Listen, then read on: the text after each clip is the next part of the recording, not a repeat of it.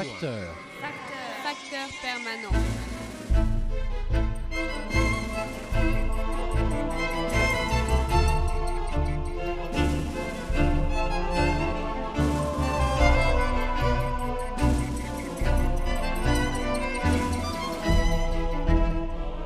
L'écho des codes, Boris Bernabé, bonjour. Bonjour, merci de nous rejoindre pour ce nouveau numéro de l'écho des codes, dans lequel nous efforcerons de traiter d'une question dont l'actualité est particulièrement brûlante aujourd'hui.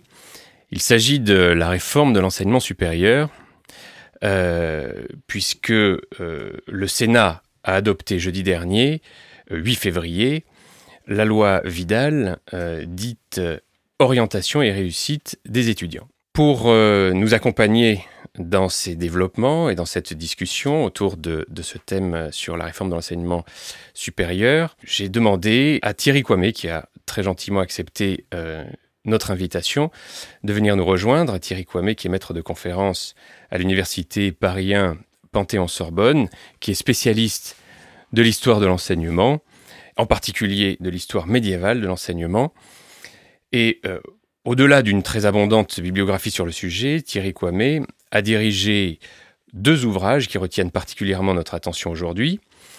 Je me permets de les citer à, ce micro. Le, premier, c'est Le système d'enseignement occidental 11e, 16e siècle, euh, que l'on peut trouver dans les cahiers de recherche médiévale, euh, paru en 2009. Et un autre ouvrage qui nous intéresse particulièrement pour, pour le thème d'aujourd'hui, en collaboration avec Frédéric Attal, Jean Garrigue et Jean-Pierre Vitu, intitulé Les universités en Europe au XIIIe siècle, euh, du XIIIe siècle à nos jours. Pardon. Espace, modèle et fonction. Euh, il s'agit euh, de la réunion des actes du colloque international d'Orléans qui s'est déroulé les 16 et 17 octobre 2003. Par ailleurs, dans le cadre d'une plus vive actualité, Thierry Kwame organise euh, en septembre 2018 un colloque international sur les examens, les grades et les diplômes universitaires du XIIe siècle à nos jours. Le 8 février dernier, donc jeudi de la semaine dernière, le projet de loi soutenu par la ministre de l'Enseignement supérieur, de la Recherche et de l'Innovation, Frédéric Vidal, qui est professeur des universités, a été adopté au Sénat après avoir été adopté en première lecture à l'Assemblée nationale. Ce projet de loi Vidal est nommé plus techniquement Orientation et réussite des étudiants. À la lecture de l'exposé des motifs, on comprend que le projet s'appuie sur trois axes confiance, ouverture, réussite. Au-delà des effets d'annonce politique et des éléments de langage, on comprend que l'axe confiance est conçu pour remédier aux problèmes liés à l'ancienne plateforme APB, remplacée par Parcoursup, et notamment d'éviter les tirages au sort qui avaient laissé un, grand sentiment d'injustice euh, l'an passé. L'axe ouverture, deuxième axe, est lui-même subdivisé en quatre enjeux. Redonner du sens ou réformer le baccalauréat, valoriser les parcours professionnels, maintenir, voire rehausser la méritocratie républicaine, et j'utilise le, terme employé par, euh, par la ministre, permettre la mobilité nationale des étudiants, c'est-à-dire faire en sorte que les étudiants ne soient pas prisonniers de leur académie d'origine. Quant à l'axe réussite, il comprend trois objectifs essentiels. Favoriser la souplesse dans l'obtention de la licence, on parle de rythme personnel de l'étudiant, L'idée que, l'étudiant pourrait obtenir sa licence à son rythme. C'est aussi donner des, moyens financiers aux, établissements afin qu'ils puissent promouvoir des filières d'accompagnement. Et enfin, cette réussite est adossée manifestement à une exigence de, connaissances préalables, les fameuses attendues, déterminées par euh, les universités à laquelle, euh, dans cette exigence, à laquelle devront répondre les lycéens pour entrer dans l'université de leur choix. Alors il n'est pas question évidemment d'entrer dans les détails du projet de loi, de passer celui-ci à la critique, au crible, euh, ce n'est pas le, lieu de cette émission, mais cette réforme qui s'insère euh, dans, de nombreux autres sur lesquels nous, aurons peut-être l'occasion de revenir, je l'espère, peut nous aider à poser des questions importantes pour comprendre ce qu'est l'université afin de mieux saisir ce qu'est le modèle universitaire dont on dit depuis trop longtemps qu'il est en, crise et qu'il, s'essouffle. S'essouffle-t-il Est-il en crise?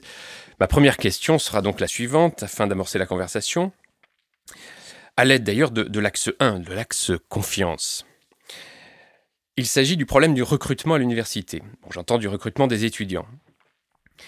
Qui peut s'inscrire à l'université? Qui peut être admis à y étudier? Est-ce que l'université a toujours été ouverte aux titulaires du baccalauréat. Et est-ce que le baccalauréat n'était pas au fond une sorte de concours d'entrée à l'université permettant de, s'assurer que les étudiants disposaient, bien d'un niveau suffisant pour accéder à l'université?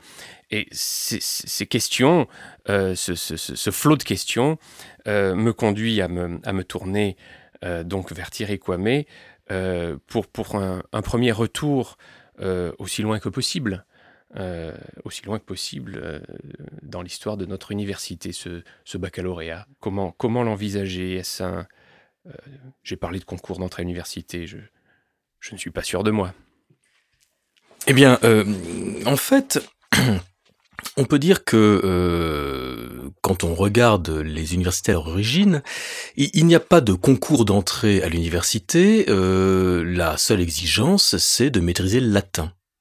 Et quand euh, on regarde finalement ce qui se passe euh, durant la période médiévale, c'est une exigence déjà euh, assez euh, assez importante, hein, puisque euh, loin s'en faut que euh, tous les euh, jeunes euh, euh, du Moyen Âge euh, maîtrisent cette langue. Donc ils passent d'abord par des écoles euh, de régence latine, ils apprennent le latin, et c'est à partir du moment où ils maîtrisent assez le latin qu'ils peuvent ensuite passer à l'université.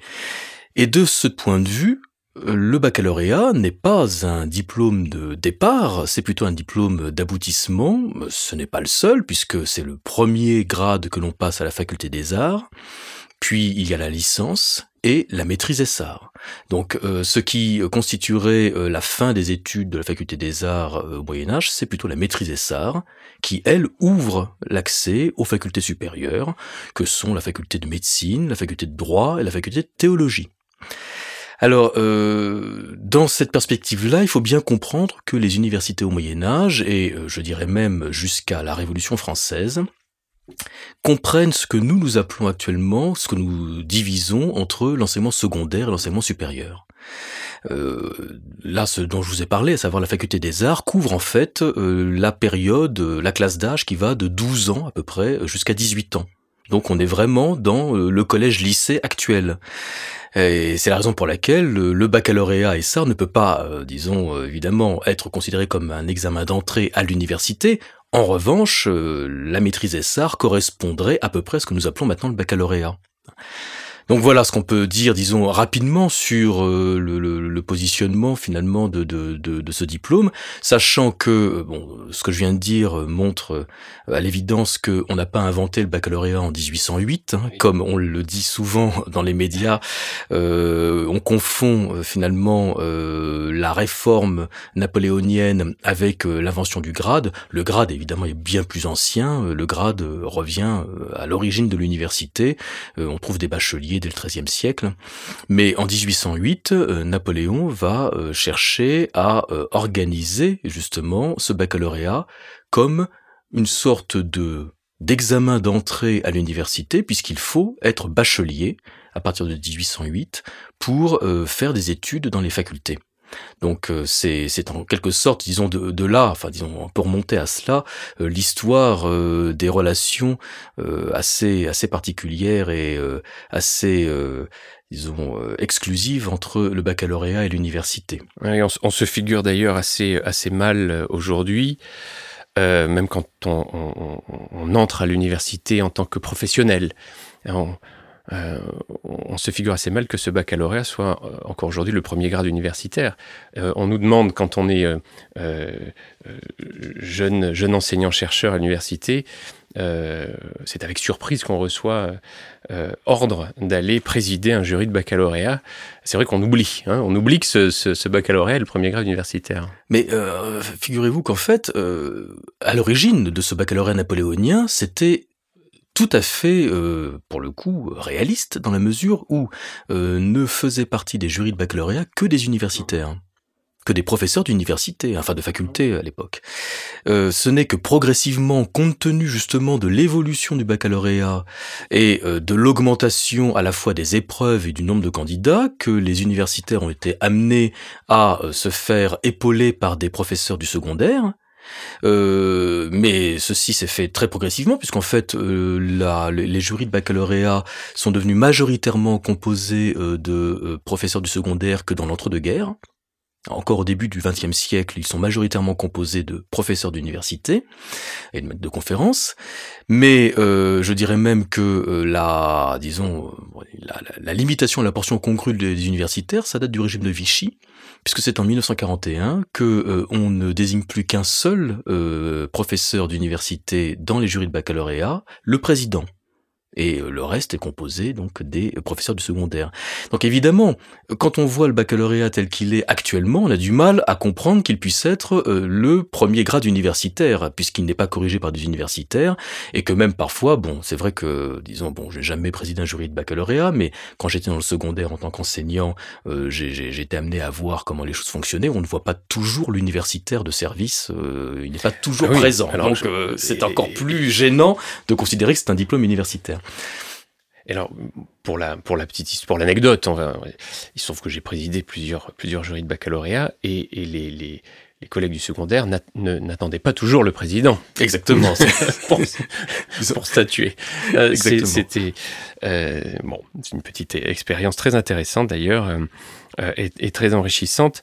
Je, je, reviens sur, sur l'exigence de connaître, de connaître le latin, comme nous sommes en, en, pleine conversation. Euh, c'est une exigence euh, euh, qui me paraît tout à fait intéressante parce qu'elle elle permettait aux étudiants de voyager. C'était une, condition essentielle, bon, évidemment pour le, pour, pour, le savoir en tant que tel, mais aussi pour se faire comprendre un peu, à peu près partout en Europe. je pense, en disant ça, je pense évidemment à une partie de la réforme qui est envisagée, qui est de, promouvoir la mobilité, bien sûr. Alors, en France, sur le territoire national, euh, pour ne pas que, les étudiants soient, prisonniers de leur académie, euh, mais, aussi en Europe, bien sûr. Et ce, latin, cette langue, en fait, cette langue commune, euh, est, une, langue qui permet, qui permet la mobilité. Euh, bon, on ne se dirige pas vers une langue commune, mais enfin, on, sait très bien qu'il y a une, une petite, je ne vais pas parler de dictature, mais enfin, euh, il y a tout de même euh, au moins une langue aujourd'hui qui est, la langue anglaise, évidemment, qui, qui pourrait remplacer le, latin, ou non? euh, oui, oui, oui. Non, mais de toute façon, là, à l'heure actuelle, euh, pour ce qui est des sciences dures, il est évident que euh, l'anglais a exactement le rôle qu'avait le latin dans l'université médiévale, puisque la, la, production scientifique se fait en anglais, quel que soit le pays d'origine, les colloques se font en anglais, etc., etc. Alors, la, petite différence malgré tout entre l'anglais et le latin, dans, dans, dans, le cadre universitaire ou extra-universitaire, c'est que le latin n'était la langue d'aucun pays. Le latin était une langue, disons, c'était pas une langue nationale, euh, donc elle n'était le monopole d'aucun pays. Bon, disons, c'était l'Église, hein, disons, qui était l'institution qui, qui, prenait cette langue-là, et c'est comme, en tant qu'institution ecclésiastique, les universités étaient évidemment, disons, euh, tout à fait intégrées dans, dans ce système culturel. Mais euh, la différence donc par rapport à maintenant, c'est que l'anglais est la langue euh, de certains pays, et en particulier, disons, elle est devenue une coïnée internationale à partir du moment où les États-Unis sont devenus la première puissance mondiale. Euh, bon, il n'y a pas de secret, et donc du coup, ça euh, modifie tout de même le rapport à une langue scientifique lorsque celle-ci est maîtrisée par euh, des personnes qui l'ont comme langue naturelle et d'autres qui l'ont comme langue d'apprentissage. Notant que on sait bien que, que, la langue est un des critères de, euh, de l'hégémonie politique, économique. Euh, le français l'a été à un moment, disons. C'est, euh, disons, ça fait ça fait quelque temps maintenant que le français n'est plus une langue impériale, même si en réalité le français est une langue qui est beaucoup parlée dans le monde par des locuteurs qui l'ont comme langue maternelle et sont d'ailleurs amenés à se à se développer, hein, puisque c'est l'Afrique en particulier qui est l'une des grandes pourvoyeuses de, de, de francophones. Cette, cette question de la langue dans laquelle on se on se moule en quelque sorte et de laquelle on est, on est un petit peu esclave, hein, euh, en tout cas du système, euh, du, système politique et économique qui utilise cette langue, me fait penser, euh, me fait penser au même phénomène qui se, qui se produit avec le droit. et, à la grande peur justement qu'ont eu certains des protagonistes politiques, notamment au Moyen Âge, euh, grande peur euh, qui, consistait justement à ne pas vouloir utiliser le droit romain parce que c'était le droit impérial. Euh, et donc utiliser ce droit romain dans cette langue-là, donc qui était forcément le, latin, mais enfin utiliser le droit romain, c'était utiliser le droit impérial. Et utiliser le droit impérial, c'était se soumettre au droit impérial. Donc je fais un petit peu le parallèle entre cette, peur-là d'entrer dans un système qui est un système juridique en l'occurrence, mais aussi d'entrer dans un système linguistique qui qui peut euh, en effet euh, passer pour, euh, pour un, un, système englobant, un système qui, qui, qui, donne, qui donne des pistes, même qui, qui, dirige, un système dirigiste un petit peu. Ça, c'est, ça, me paraît, ça me paraît intéressant. Effectivement, le, latin, bon, alors évidemment, pourquoi ne pas revenir au latin après c'est sûr qu'il faudrait peut-être remuscler les, les, filières classiques dans le secondaire à ce moment-là. effectivement, alors vous, vous, vous avez parlé euh, des universités comme des institutions ecclésiastiques, euh, et je pense à mes, euh, je pense à mes chers docteurs de, de Bologne, qui, qui, avec la, figure tutélaire d'Irnerius, euh, ont fondé le, Studium de Bologne, euh, qui n'était pas une institution ecclésiastique. Alors, est-ce que vous pouvez nous, nous démêler un petit peu les, fils entre université, institution ecclésiastique, euh, école D'accord. Alors, en fait, bon, le, thème général de, de cette conversation, c'est la réforme de l'enseignement supérieur. Et il faut bien comprendre qu'en fait, les universités ont dès le départ, euh, étaient des institutions qui euh, se sont réformées. Et on peut même considérer que la fondation des universités est en quelque sorte une réforme du système des écoles urbaines qui existait à Bologne comme à Paris euh, dès le XIIe siècle.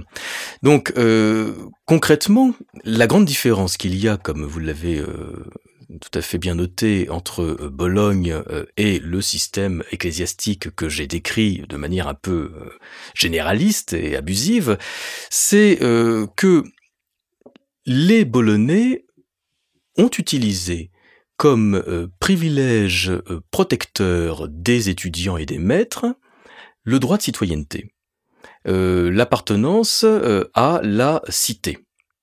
Alors que euh, au-delà des Alpes, enfin donc dans tout le reste de l'Europe euh, occidentale où se développent les universités, c'est euh, le fort ecclésiastique qui a servi de privilège de protection des maîtres et des étudiants. Bon, c'est tout simplement. Le fort ecclésiastique, c'est la juridiction ecclésiastique. La juridiction ecclésiastique, voilà. Je précise. Tout à fait, non, mais vous avez raison. Euh, donc, les, euh, le privilège de protection des clercs. Et la possibilité, surtout pour euh, les étudiants, euh, de relever de la justice de l'évêque, l'official, plutôt que de la justice du prévôt du roi ou du seigneur local, qui était beaucoup moins clémente. Il ne reste pas moins que euh, concrètement, euh, la différence est liée à euh, une différence de développement urbain en Italie par rapport au reste de l'Europe, et donc concrètement, c'est évidemment parce que le droit, les, sécurités, les sûretés vis-à-vis des citoyens étaient beaucoup plus développées dans ces villes-là que dans les villes du, nord des Alpes. Mais si l'on en revient à la naissance des universités, que se passe-t-il en réalité au XIIe siècle? Euh, Les étudiants euh, et les maîtres recherchent une sécurité, et pour euh, obtenir cette sécurité, vis-à-vis à la fois des institutions urbaines, ils sont considérés comme des étrangers. Hein. N'oublions pas que, comme vous l'avez dit, les étudiants circulent dans toute l'Europe, ce qui veut dire que dans une ville universitaire, la très grande majorité des étudiants sont étrangers à la ville, et au Moyen Âge, mais pourrait le dire aussi encore de maintenant, euh, il n'est pas bon d'être étranger, euh, ils ont sans aucune protection. Euh, et donc du coup, les étudiants recherchent une sécurité qui va se concrétiser par la constitution d'une corporation. En fait, l'union fait la force. Et à Bologne, ce sont les étudiants qui vont euh, s'unir pour constituer des universitates, c'est-à-dire donc euh, universitas en latin, euh, c'est la corporation. Hein. Donc ce sont les étudiants qui vont se réunir pour former des universités et qui ne vont pas euh, intégrer dans ces universités-là les maîtres et les professeurs, tout simplement parce que les professeurs euh, sont des professeurs de droit euh, et qu'ils ont déjà une certaine notabilité, une certaine assise qui leur rend inutile une protection d'ordre corporatif. Donc dans le modèle bolonais, les étudiants forment l'université et c'est eux qui gèrent le studium. Alors que, au-delà des Alpes, euh, les choses sont un peu différentes, dans la mesure où, euh, certes, il y a aussi des professeurs qui sont des notables, les professeurs en théologie, en droit, euh, parisiens, sont n'ont pas besoin d'une protection corporative. En revanche, il y a donc toute une troupe d'étudiants, les étudiants de la faculté des arts, ceux dont on a parlé tout à l'heure, donc ces étudiants entre 12 et 18 ans, assez turbulents, qui justement sont un peu juste victimes des exactions des autorités locales, mais qui aussi euh, les suscitent, euh, disons, par des rixes. Et ces étudiants euh, vont, eux, s'organiser en, corporation universitaire, mais au sein de ce groupe-là, ceux qui mènent la danse, ce sont les maîtres et sars. ce dont on a parlé tout à l'heure, ces jeunes étudiants, déjà diplômés, et qui font leurs études dans des facultés supérieures. Donc, dans le modèle au nord des Alpes, la corporation intègre à la fois les étudiants et les maîtres, maître Essard, évidemment, donc jeunes, euh, jeunes enseignants. Ce qui va totalement changer euh, la vision euh, et le fonctionnement de l'université. Au sud des Alpes, donc en Italie, l'université est dirigée par des étudiants, et ce sont les étudiants qui euh, fixent les programmes, qui fixent le salaire des professeurs. Enfin, donc c'est, euh, disons, un très mauvais système de mon point de vue.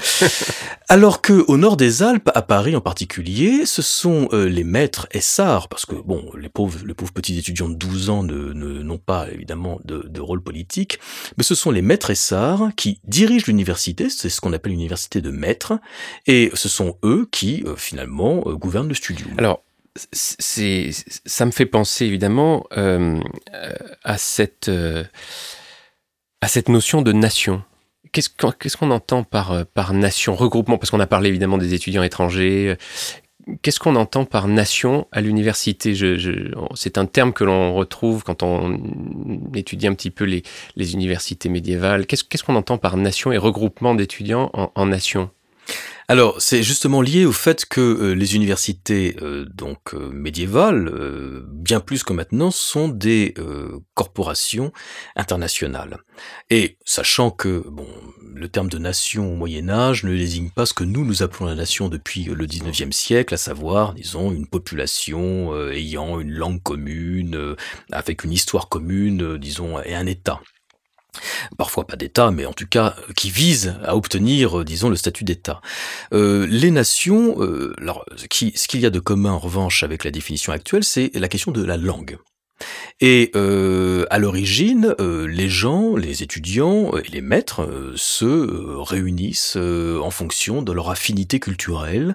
Donc en dehors du latin qu'ils partagent tous, ils ont évidemment aussi des langues maternelles vernaculaires. Et c'est en fonction de cela que se constituent les premiers groupes nationaux au sein des universités, sachant que bon à Paris il y a quatre nations originelles la nation française, la nation anglaise, la nation normande. On voit déjà déjà la différence entre ce que l'on appelle nation et ce que les médiévaux appelaient les nations, et la nation picarde. Bon.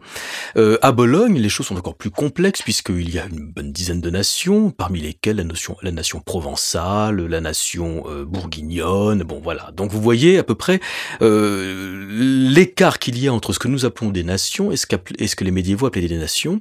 Mais le point commun, c'est que euh, ces provençaux, ces Picards, ces Bourguignons parlaient la même langue, puisque à cette époque-là, il n'y avait pas une langue, disons, un français qui euh, écrasait tout ça, mais des langues régionales.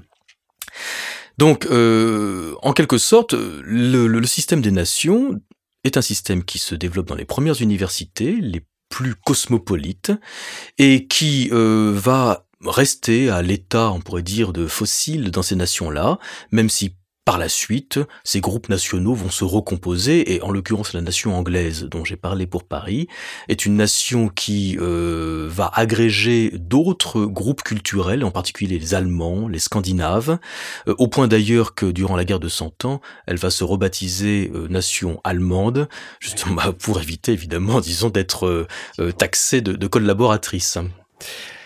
C'est un, sujet très intéressant, ce regroupement, ce regroupement en, nations, qui est lié à une, à une autre question. Je vous entendais parler tout à l'heure du, du fait que les, euh, notamment les, les se, se, se, regroupaient selon le, enfin se regrouper, se constituer à partir du droit de citoyenneté.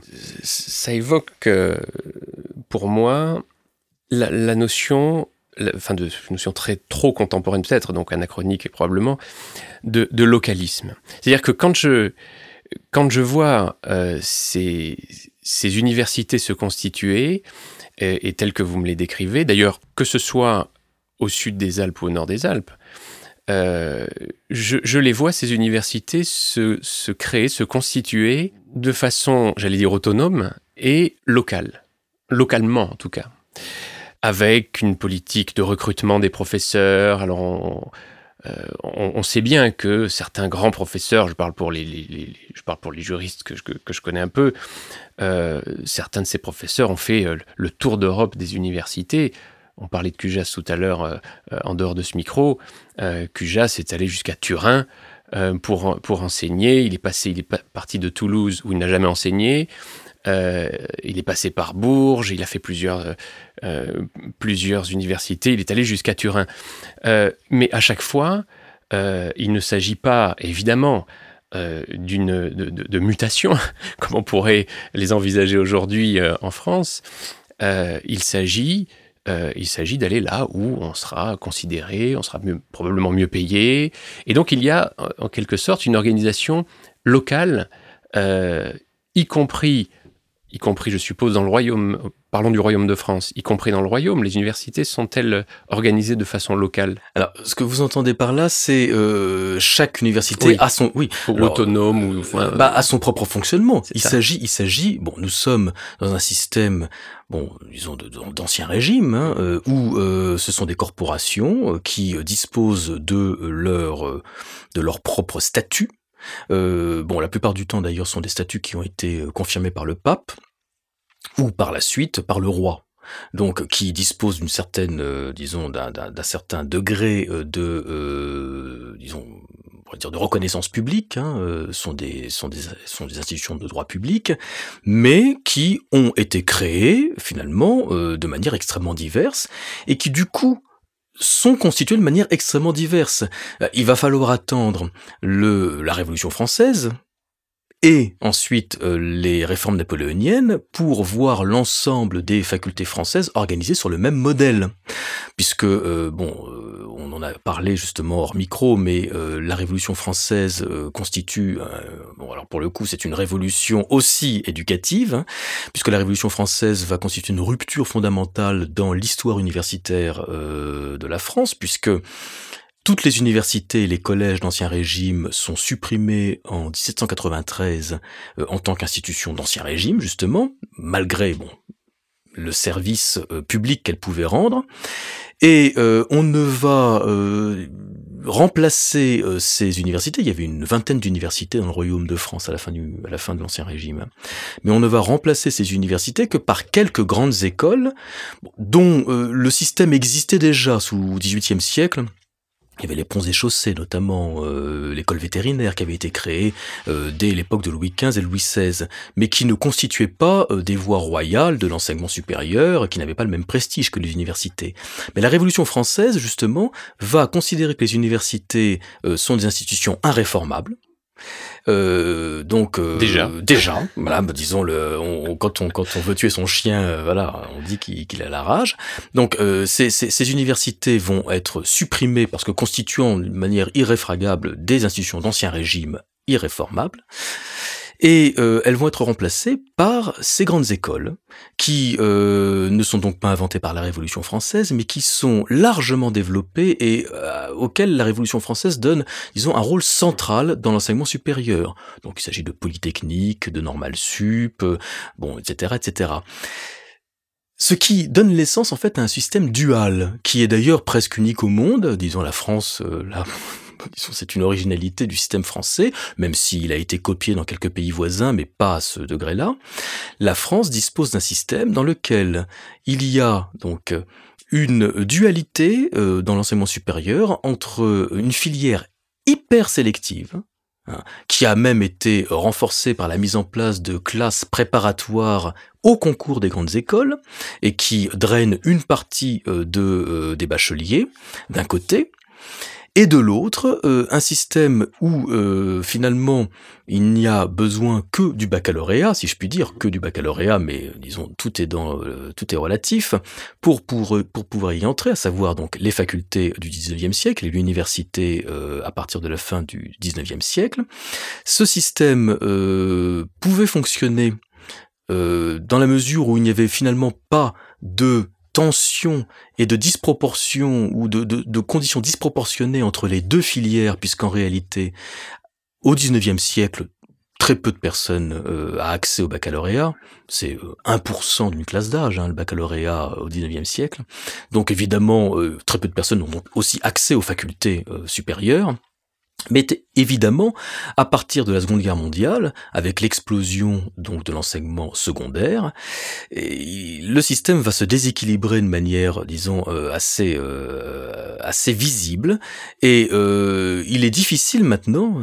bon, on parle parle de réformes, mais il y a des réformes, disons, qui qui qui sont des réformes, on pourrait dire de de de gestion hein, de, de, la pénurie et d'autres qui seraient des réformes peut-être un peu plus fondamentales, mais euh, jusqu'à présent, il, n'est pas question de réformer euh, cette dualité, alors que elle, elle est évidemment, disons, euh, mise en cause par bah, la massification de l'enseignement supérieur. La massification de l'enseignement supérieur, disons, crée des difficultés de fonctionnement dans ce système dual. Des difficultés de fonctionnement qui, qui tiennent en premier lieu, je pense au fait que, au fait que les, meilleurs bacheliers sont, captés euh, par, les grandes écoles, euh, en raison même, ou à raison, de ce, de ce système de, concours. Euh, ce qui pose évidemment le problème de la, sélection, hein, c'est le, le, mot, le, mot, qui fâche. à l'université, pour entrer à l'université, on ne sélectionne pas pour entrer dans les grandes écoles, il faut, il faut sélectionner. Alors ça accroît leur prestige à ces grandes écoles, mais, et c'est là que je voulais en venir, il y a, il y a quand même une question de, de, contenu et de méthode. Euh, puisque ces grandes écoles, normalement, euh, ne, sont pas, euh, ne sont pas destinées à préparer à la, à la, recherche. Ce que je veux dire par là, c'est qu'à l'université, la méthode d'enseignement est toujours adossée à la recherche. C'est le principe même. Ce principe est propre à l'université, il n'est pas partagé par les grandes écoles.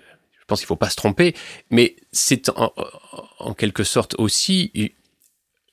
Enfin, c'est la grande qualité de l'université, mais c'est aussi son écueil euh, principal, puisque enseigner à travers la recherche, ou par sa propre recherche, euh, c'est... Euh, ça peut être un défi, un défi particulier on n'enseigne pas à l'université, je pense, euh, comme, on enseigne euh, ni au lycée ni dans les grandes écoles, euh, précisément parce que ceux qui y enseignent, y compris en première année d'ailleurs, je pense, hein, enfin moi c'est mon cas en tout cas, n'enseignent pas, enfin n'enseignent que à partir de leur, de propre recherche. Alors sur, sur ce couple enseignement, recherche à l'université. Est-ce qu'on peut, est-ce peut remonter, euh, euh, est-ce qu'on peut remonter très loin finalement? Alors, je, je, je, je vais, euh, disons, euh, effectivement, euh, reprendre le fil de cela, mais, mais sur la question de, du rapport entre enseignement, recherche, université grandes écoles, la question est que on, connaît des mutations hein, récemment, justement, liées au fait que ce système français dont, dont j'ai parlé, qui est, qui, a, qui est une structure pratiquement unique au monde, du fait de la mondialisation, a été obligé aussi euh, de d'évoluer, hein, de, se réformer. Et euh, on constate tout de même que euh, beaucoup de grandes écoles euh, qui, euh, dans le précaré français, euh, avait, disons, n'avait pas besoin de prouver quoi que ce soit et était occupé le haut du panier, se sont bien rendus compte que vis-à-vis d'universités comme Oxford, Harvard, Princeton, etc., elles ne faisaient pas le poids en termes de, disons, de, de même d'étudiants. Parce que pour les universités étrangères, enfin étrangères dont vous avez parlé, Harvard, Oxford, le modèle, c'est le modèle universitaire. Exactement, dans le monde entier, je dirais. Ces grandes écoles qui en France sont au, au, sommet pour, euh, pour, pour, depuis la France. Exactement, et il y a même d'ailleurs, disons l'ambiguïté, même le terme, l'école polytechnique, est quand même la reine des grandes écoles en France. Les polytechniques euh, en Grande-Bretagne sont des écoles d'ingénieurs, mais de bas niveau. Donc du coup, évidemment, confronté à cela, euh, ces grandes écoles sont en train, disons, mais ça c'est déjà depuis quelques quelques quelques décennies sont en train de se muer en établissement d'enseignement et de recherche et cherchent, bah, elles l'obtiennent d'ailleurs, disons, euh, elles l'ont obtenu à, l'occasion de la loi LMD, euh, cherchent à délivrer des grades universitaires. C'est-à-dire que finalement, dans le système dual que j'ai évoqué tout à l'heure, euh, les universités, donc, bah, disons, soutenaient l'essentiel de la massification de l'enseignement supérieur, alors que les grandes écoles, disons, gardaient leur, leur, précaré, mais il y avait au moins quand même une, euh, pourrait dire, si je puis dire, euh, un, atout que conservait l'université, c'était la délivrance des grades. Si les universités perdent la délivrance des grades ou le monopole de la délivrance des grades, évidemment, et que les grandes écoles, en plus de la sélection, peuvent, en, peuvent délivrer des grades et des diplômes d'État, là, les, jeux sont pipés. Donc, euh, on voit euh, et on le constate. Alors, pas en droit parce qu'il n'y a pas de grande école en droit, mais mais dans d'autres disciplines, il y, a, il y a des petites concurrences qui, qui émergent. Oui, alors voilà, voilà, il y en a, il y en a une. évidemment de Sciences Po. Exactement, on pense à Sciences Po, mais euh, disons ça, c'est effectivement la, le, le, le, le, petit le, petit dernier. Mais c'est vrai que disons on a des des, des, des, établissements, euh, donc grande école, qui maintenant euh, demandent à ce qu'on les appelle universités de recherche. Bon, euh, ceux qui connaissent comprendront, euh, disons, à qui je fais, à qui je fais allusion. Donc, vous voyez, on est vraiment dans un système actuellement qui, à mon avis, faute d'un pilotage disons, d'une, d'une vision peut-être de ce que doit être l'enseignement supérieur, et pas seulement en France, mais euh, l'enseignement supérieur français vis-à-vis du monde, fait que chacun fait un, petit bricolage dans son coin, euh, chacun pousse ses avantages, et euh, la lisibilité du système devient de plus en plus problématique. Mais pour en revenir à la question que vous posiez, à savoir le lien entre l'enseignement et la recherche, évidemment, il est fondamental à l'université. Alors on a souvent l'habitude de euh, considérer que c'est l'université Humboldtienne qui est euh, donc l'université euh, allemande à partir du début du 19e siècle qui véritablement porte sur les fonds baptismaux ce, couple, hein, donc l'enseignement et la recherche, l'enseignement par la recherche et l'investissement de la recherche dans l'enseignement. Bon, et c'est vrai que la recherche moderne, disons, est entrée à l'université grâce à ce modèle-là, ce modèle allemand, que euh, bon, même si les universités euh, d'ancien régime rendaient des services, malgré tout, les universités, les, révolutionnaires, disons, avaient beau jeu de euh, leur, disons, faire supporter tous les maux du monde, puisque l'université d'ancien régime n'accueillait pas la recherche. Hein. L'université d'ancien régime, les universités françaises au XVIIIe siècle, sont des universités qui, qui délivrent des grades et qui, disons, même parfois enseignent peu et ne font certainement pas de recherche. La recherche se fait pas à l'université au XVIIIe siècle. Mais si l'on remonte plus loin euh, et que l'on sort d'une définition de la science moderne, science expérimentale, disons au sens euh, de la révolution, euh, la révolution scientifique, bah, on constate malgré tout que dès le Moyen Âge, ce qui se passe à l'université ressemble à ce qui pourrait euh, être l'équivalent de la recherche. Parce que euh, à l'université, on trouve euh, des personnes qui, des enseignants, des docteurs, des professeurs, qui font créent finalement, disons, inventent, et en droit en particulier, disons, ils vont redécouvrir le droit romain, ils vont, disons, l'adapter à la réalité des XIIe et XIIIe siècles, c'est en soi une invention, et tout cela, ils le font en adaptant disons, euh, finalement, dans leur enseignement, des exercices qui sont des exercices de recherche, de recherche de la vérité. Et c'est le cas en particulier, bon, on parlait du baccalauréat, de la maîtrise, etc. Ces euh, grades à cette époque-là euh, sont obtenus à la suite d'exercices qu'on appelle des disputes, disputationes en latin, qui sont euh, en fait des, euh, comme leur nom l'indique, hein, euh, il s'agit d'un duel entre deux ou plusieurs étudiants qui cherchent justement à répondre à une question posée par le maître en s'opposant des arguments et des arguments tirés des autorités textuelles, donc bibliques pour les théologiens, donc le corpus juris civilis pour les pour les juristes, droit romain, etc.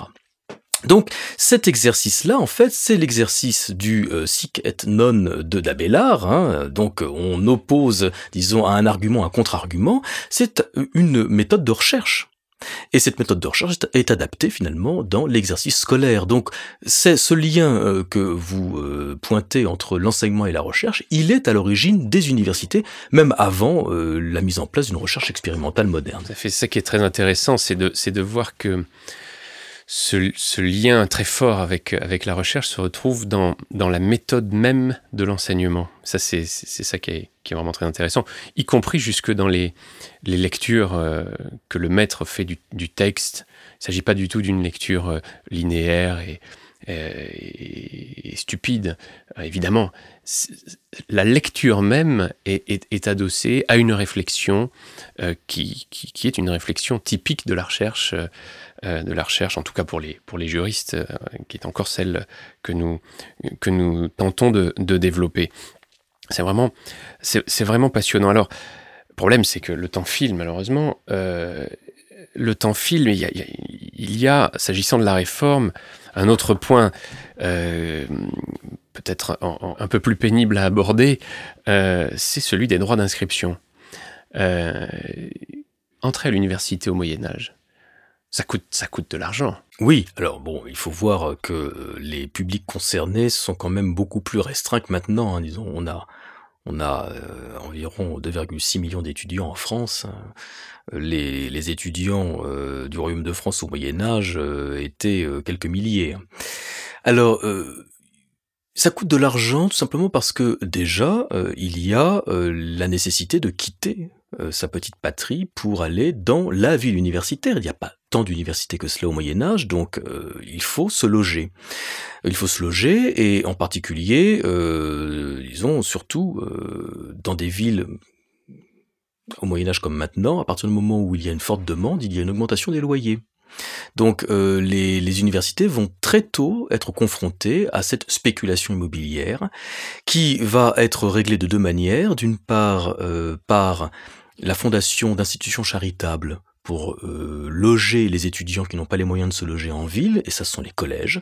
Euh, les collèges universitaires, à l'origine, ce sont des lieux d'hébergement, pas des lieux d'enseignement, et euh, même c'est Paris qui donne la, qui, ouvre la danse, puisque le premier collège universitaire fondé en Occident est fondé à Paris, avant même la fondation de l'université de Paris, enfin avant même qu'elle émerge, à savoir donc, disons, c'est le collège des 18 en, 10, en 1180.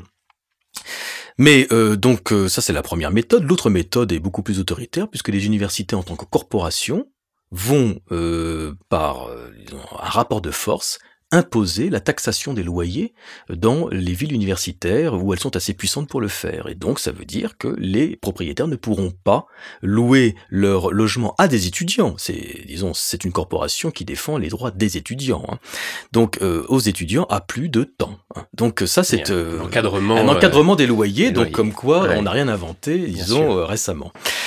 Euh, ça, c'est la, la, la, question, de, disons, du coût de la vie. Mais sinon, au-delà de cela, donc il y a plusieurs euh, plusieurs éléments de euh, disons plusieurs raisons euh, de, de coûts euh, aux études universitaires d'abord bah, le fait que dans certaines universités les professeurs se font payer Ils se font pas payer dans tous, dans toutes les universités. Alors, euh, c'est une question en fait qui est euh, épineuse parce que euh, les universitaires ecclésiastiques non, disons, sont soumis à un interdit.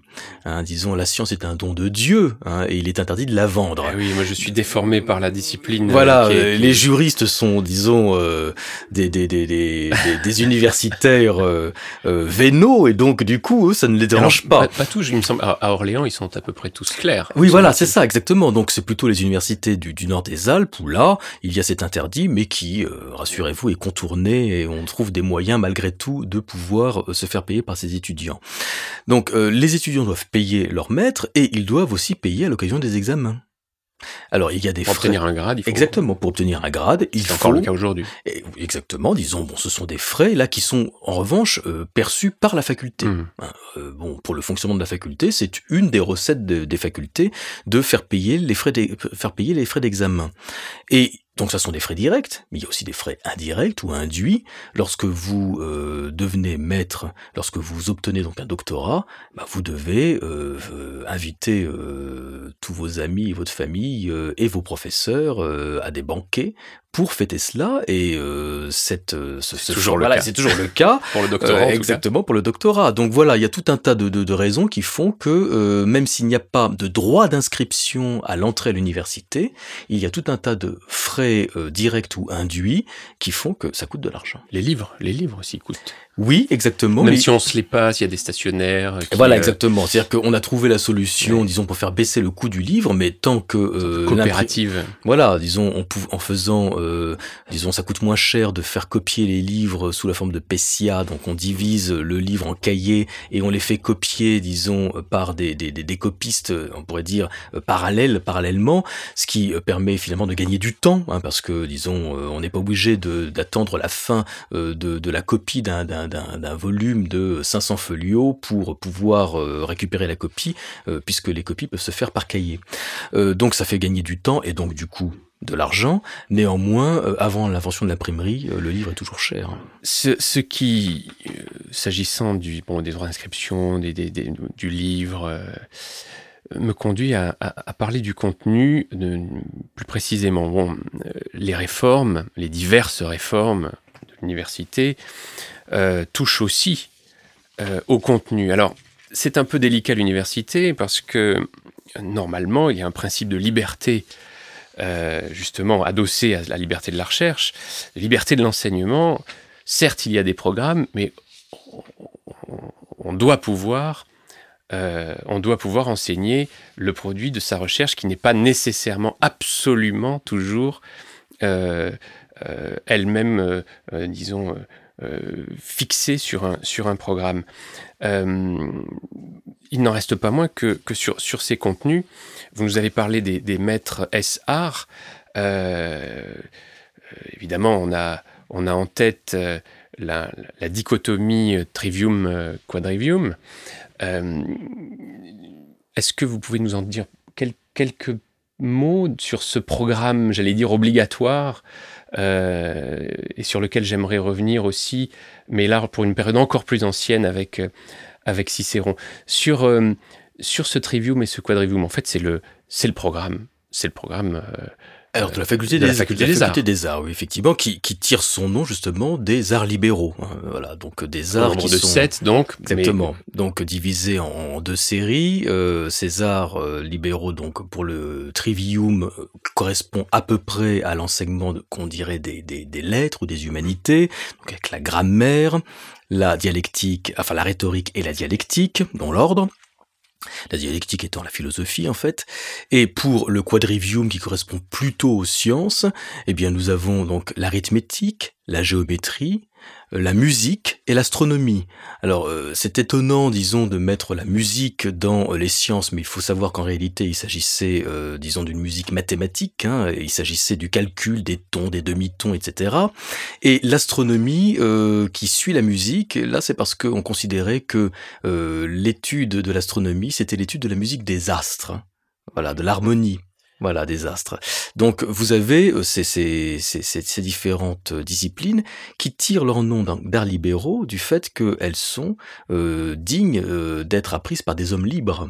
Hein, nous sommes là, nous, vous allez pas de Cicéron, donc nous, nous, nous remontons à l'Antiquité, euh, parce qu'en réalité, un, un, esclave n'a pas besoin d'apprendre ces disciplines. Elles n'ont pas d'utilité professionnelle pratique. Et c'est ça, c'est sur ça que repose justement toute cette euh, et c'est ça qui est, qui, qui est, fondamental. Elles n'ont pas d'utilité professionnelle pratique. On en vient, je, je pense peut-être au, au, cœur de du problème universitaire, du problème de peut-être toutes les réformes de l'université, on, a tendance à penser que l'université, euh, évidemment, euh, doivent former les étudiants à un métier. Euh, sont-elles vraiment faites pour, pour cela? Quand on voit l'évolution des, des, enseignements juridiques, par exemple, évidemment, on se, dit qu'il y a dans l'enseignement du droit dit positif euh, une accélération vers la spécialisation, naturellement, et donc vers l'utilitarisme euh, strictement technique. Et euh, s'agissant de ces spécialisations, je, cite toujours à mes étudiants, ce, alors c'est pas un passage de l'orateur, c'est la façon admirable qu'a eu Edmond Courbeau qui est le, traducteur dans, la, dans, la, série des belles lettres, euh, de l'orateur de Cicéron, cette admirable façon qu'il a eue de nous présenter le contenu dans son introduction de l'orateur. Je voudrais juste, si, le, temps, euh, si le temps me le permet, euh, rapidement lire quelques passages. De, donc c'était de mon courbeau, c'est pas Cicéron qui parle. Hein. L'ouvrage de Cicéron a été écrit en réaction directe contre les rhéteurs et l'enseignement des écoles, nous dit-il. Qu'enseigne-t-on dans les écoles? Des règles, rien que des règles, et on croit à l'efficacité souveraine de ces règles. On définit, on classe, on distingue. Passe de distinguer les cinq parties du discours, les six parties de l'invention. Alors il parle de rhétorique là en l'occurrence. Les trois qualités de l'exorde, de la et de la péroraison, ou autre chose semblable, assez générale encore, et relativement simple. Mais on divise et subdivise à l'infini, on analyse les cas, les genres, les espèces, et l'on donne les formules pour chaque cas, chaque genre, chaque espèce. On catalogue et on étiquette des procédés, tous les procédés. Ce travail fait, l'élève n'a plus qu'à suivre docilement les préceptes, lesquels, bien appliqués, doivent infailliblement produire un bon discours. Ainsi donc, à coup de recettes, on prétend fabriquer un orateur. Le jeu des règles, à lui seul, remplacera les aptitudes naturelles, inutile désormais d'être bien doué. Il remplacera également la méditation personnelle, l'effort fécond et varié qui se renouvelle avec chaque cause, chaque discours. Inutile maintenant de réfléchir. Et sans doute, à Rome, tous les élèves arrivaient à parler, y arrivaient même assez vite, mais ils parlaient tous de la même manière, étant tous coulés dans le même moule ou taillés sur le même patron. Le mécanisme avait tué l'originalité. Alors il continue comme ça, mais c'est vraiment passionnant de, lire ce, petit passage. Et euh, euh, à un moment donné, il, euh, il en vient au cœur de ce que Cicéron souhaite des, étudiants. évidemment, c'est ainsi que Cicéron, dit-il, est amené à reprendre les choses par la base. Son orateur n'abordera la tribune ou le barreau, puisqu'il forme des avocats, qu'après une préparation antérieure aussi vaste que possible. Puisqu'il peut avoir à parler sur tout sujet, il faut qu'aucun sujet ne le trouve ignorant ou insuffisamment informé. Droit civil, histoire, géographie, poésie, littérature, philosophie, sciences mathématiques ou naturelles, il aura tout embrassé. Est-ce à dire qu'il aura tout approfondi? Évidemment non. Un tel effort est pratiquement impossible. Mais il aura des notions ou des clartés de tout. Son instruction ne sera pas celle du savant ou de l'érudit, ce sera celle de l'homme du monde, de l'honnête homme, de l'homme bien né, comme disaient les Romains. Cicéron ne demande rien de plus, mais cela il le demande avec force. Il l'exige, il en fait le fondement indispensable de l'art oratoire. La culture générale, précédant l'étude particulière d'un art ou d'une science, tel est donc le programme du De Oratore. C'en était aussi la grande nouveauté, car rien ne marquait davantage à la manquait davantage à la jeunesse romaine de l'époque. Il est vrai que le grammairien aurait pu, à propos de l'explication des auteurs, donner cette large instruction dont l'objet est surtout d'apprendre à apprendre. Mais son enseignement était écourté, tronqué, escamoté, même par la faute de l'élève, comme par celle du maître. Et il continue et il dit, au fond, euh, Cicéron n'hésite pas. Dans cette grave affaire, il prend nettement parti contre la spécialisation. C'est un passage merveilleux. Euh, c'est très bien écrit, je trouve, par, euh, par Edmond Courbeau, qui explique très bien ce qu'est euh, le, ce, quel est le but recherché par Cicéron. Et au fond, je, me disais que Cicéron décrit là ce qu'est le. Alors, en tout cas, pour moi, ce qu'est une faculté de droit. Normalement, que fait-on dans une faculté de droit? Est-ce qu'on apprend, est-ce qu'on apprend à être un technicien extrêmement pointu euh, d'une matière spécialisée du droit, euh, pas le droit bancaire, euh, le droit du travail, ou est-ce qu'on doit apprendre peut-être avant tout ce que l'on peut appeler les humanités, mais en tout cas ce que Cicéron pouvait penser être de la culture générale, hein, les principes généraux, l'histoire.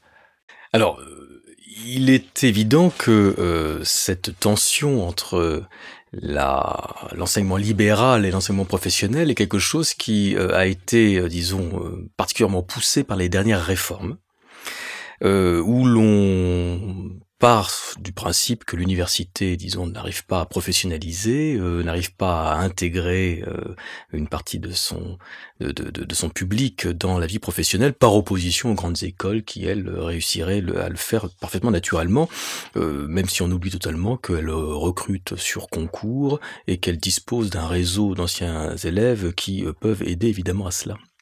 Mais euh, je suis pas sûr que les facultés de droit, de même que les facultés de médecine, soient les plus mal loties dans euh, cette euh, dans cette euh, vision-là, puisque finalement, ce sont les facultés les plus professionnalisantes par rapport aux facultés des lettres, bon, qui sont justement font partie de celles qui qu'on considère comme n'étant pas assez professionnalisantes.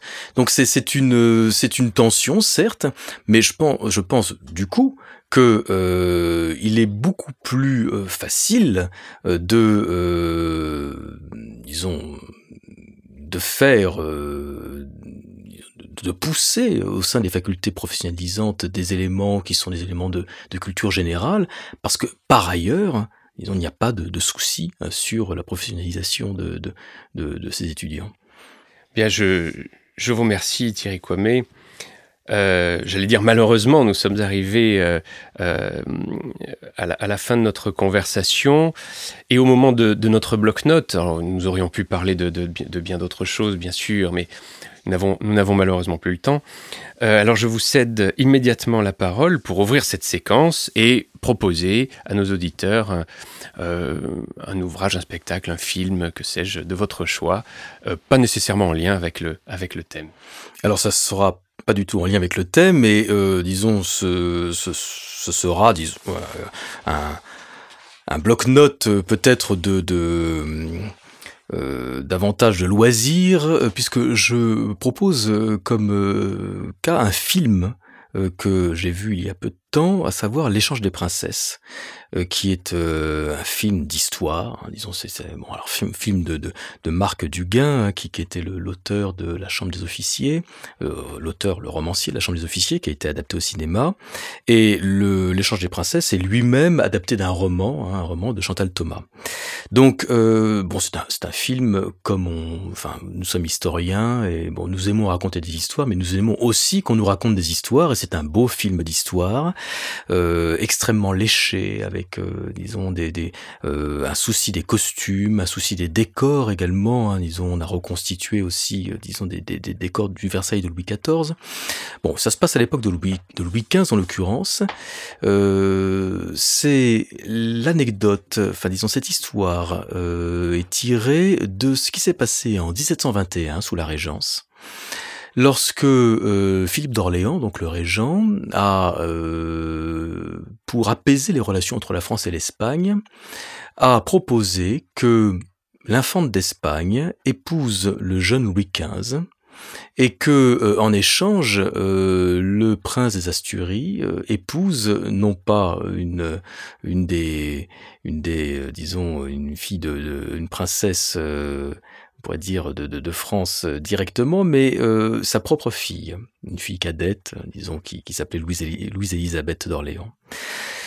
Tout cela, bon, disons, pourrait très bien se concevoir, sauf que euh, il s'agit d'enfants, puisque euh, l'infante d'Espagne n'a que 4 ans, euh, Louis XV a 11 ans, que euh, les deux protagonistes, donc Princesse Asturie et Louise-Élisabeth d'Orléans, sont des adolescents, 12 et 14 ans, et que, bon, évidemment, à cet âge-là, les choses ne se passent pas si bien que cela, donc il y a tout cette, toute cette, ce développement qui est assez poignant, hein. c'est un film de ce point de vue-là assez poignant sur la manière dont des jeunes peuvent être soumis à la raison d'État. C'est d'autant plus poignant que euh, l'histoire va se terminer de manière un peu un peu triste dans la mesure où, euh, à la mort du régent, donc Philippe d'Orléans meurt en, 1723 et euh, finalement il n'y a, plus, plus de raison hein, d'avoir euh, euh, de, de, maintenir cette cette alliance et comme de toute façon le mariage n'a pas été consommé du côté espagnol et qu'il n'a évidemment pas été consommé du côté français compte tenu de l'âge des protagonistes, on va renvoyer ces deux princesses dans leur famille donc aux alentours de 1725. Donc ça c'est c'est un élément assez assez assez poignant mais J'y verrai aussi euh, une illustration, on pourrait dire, euh, de euh, l'imbrication entre l'État et les, vies de, ces princes. Hein. Bon, je, me rappelle encore de cet extrait de l'oraison funèbre d'Henriette d'Angleterre par Bossuet, hein, disons, ces, grandes puissances que nous regardons de si bas. Pendant que nous tremblons sous leurs mains, Dieu les frappe pour mieux nous avertir. Euh, ce sont des grandes puissances.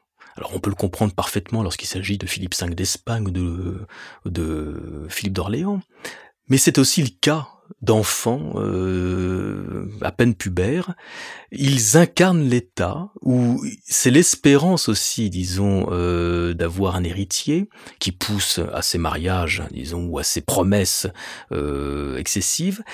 Et l'on voit ici l'imbrication entre euh, la, la force de l'État, la puissance d'un État au XVIIIe siècle, qui est un État absolu, et euh, la faiblesse ou l'impossibilité pour euh, ces individus d'échapper à leur destin et aussi la fragilité de l'État lorsque euh, il s'agit d'un enfant qui peut mourir de n'importe quelle maladie infantile et ça a été le cas notamment à la fin du règne de Louis XIV où ça a été une hécatombe. Donc voilà tout cela est illustré. Alors bon, disons je je, peut-être que je surinterprète le, le film de Marc Duguin, mais c'est ce que ça m'a inspiré. Et je dirais malgré tout, pour que, euh, disons, euh, vos auditeurs puissent aller le voir, il est encore à l'affiche, que euh, c'est véritablement un très beau film d'histoire. Eh bien, je vous remercie, ça me donne envie d'aller le voir, très sincèrement.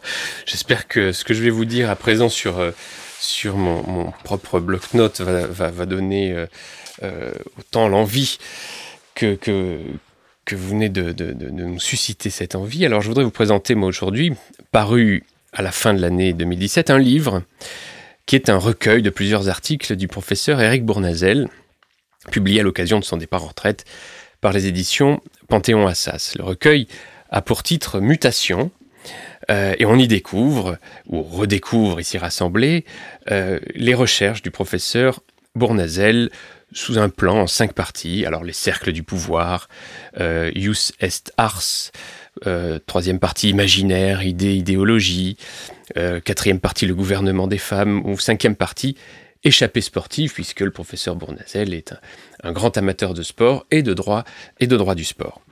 ces cinq axes d'ailleurs nous donnent une idée de l'étendue évidemment et de la diversité de la recherche d'Éric Bournazel. Alors j'aurais voulu parler du titre qui est très évocateur, mutation. Euh, l'auteur y revient dans ses avant-propos. Donc, je, finalement, je passerai euh, sur ce titre, puisque, bon, mutation, ça fait référence évidemment à la, grande controverse mutationniste que euh, Éric Bournazel et, Jean-Pierre Poli ont, suscité euh, à travers la plume, euh, à travers la plume de leur contradicteur Dominique Barthélémy sur, euh, sur la question de la mutation féodale. Bon, donc je, je, laisse cette question et, et, je voudrais, je voudrais vous parler plutôt de, de ce que sont ces, ces recueils d'articles, au fond. Au-delà du plaisir qu'on a à lire ou relire les articles d'Éric Bournazel, finalement, l'apparition de ce livre euh, en effet, me, me, permet de parler en lien avec le thème de, de, l'émission d'un exercice universitaire qui tend à disparaître, euh, au moins dans notre imaginaire, l'exercice des mélanges. Alors les non-initiés, étrangers au monde universitaire, ne savent souvent pas que lorsqu'un universitaire quitte euh, la profession, la communauté universitaire se réunit, de la même discipline généralement, pas toujours, il est vrai, mais se réunit pour offrir à celui qui, qui s'en va, qui part à la retraite généralement, euh, un recueil dit de mélange. Alors l'exercice peut être de deux natures, soit un rassemblement des articles du collègue qui, euh, à qui la communauté rend hommage, et c'est le cas en l'espèce avec, avec Mutation, soit un recueil d'articles originaux offerts par les collègues eux-mêmes sur des thèmes souvent souvent mais pas toujours, liés à la recherche du célébré. Il s'agit euh, là d'un genre littéraire typiquement universitaire que les juristes, notamment, aiment encore à produire. Euh, et qui est globalement méprisé par euh, ce qu'on appelle les, rankings internationaux, hein, ces classements de production scientifique, de revues à comité de lecture. aussi le genre des mélanges et les facultés de droit avec souffre euh, d'une spécificité, au fond, qui jadis était partagée par l'ensemble du monde, universitaire. Aujourd'hui, beaucoup s'en détournent, soit par ignorance, et l'usage, au fond, s'est tellement perdu dans certaines disciplines que les collègues ont oublié de quoi il s'agissait, soit par mépris, pour la raison que j'évoquais à l'instant, euh, il ne s'agit pas d'une revue ou d'un ouvrage classé. Or, en droit, par chance, si j'ose dire, les classements de ce genre ne jouent pas, ou pas encore la recherche juridique universitaire est encore vierge de ces exigences trop rigides. Trop rigides à mon goût, évidemment, c'est un avis personnel. C'est que nous nous faisons encore confiance, tandis que les divers comités de lecture sont possiblement compris comme autant de comités de contrôle de la déontologie universitaire. Mais au fond, je défie quiconque de ne pas trouver dans ces mélanges ce qu'il y cherche. Trop souvent, désormais, la recherche universitaire euh, paraît corseté par des axes transdisciplinaires, des thématiques pluridisciplinaires, des notions interdisciplinaires. Nous répondons à des appels à, des appels à projets qui s'inscrivent dans des problématiques sociétales et d'actualité. Les mélanges permettent d'entretenir, je crois, une respiration. Une recherche désaxée, si j'ose dire. Dans tous les cas, une recherche libre, dont on souhaite tenir informée la communauté universitaire et que l'on souhaite modestement offrir à l'un d'entre nous. Alors nous sommes donc arrivés cette fois définitivement à la fin de notre, de notre émission. Merci donc, merci Thierry Kwame euh, pour cette conversation passionnante. Vous retrouverez toutes les références évoquées aujourd'hui sur notre site internet radio.amicus-curiae.net à la page de notre émission L'écho des codes, une émission proposée par Boris Bernabé avec aujourd'hui le concours indispensable de Thierry Kwame que je remercie encore une fois très chaleureusement, préparé avec l'aide inestimable de Floriane Masséna et de Sofiane Yaya Sherif, coordonné par Léa de Lyon, avec à la réalisation Lucien Krampf. N'oubliez pas de vous abonner à cette émission pour ne manquer aucun épisode. Vous pouvez aussi nous suivre sur les réseaux sociaux. Merci à tous.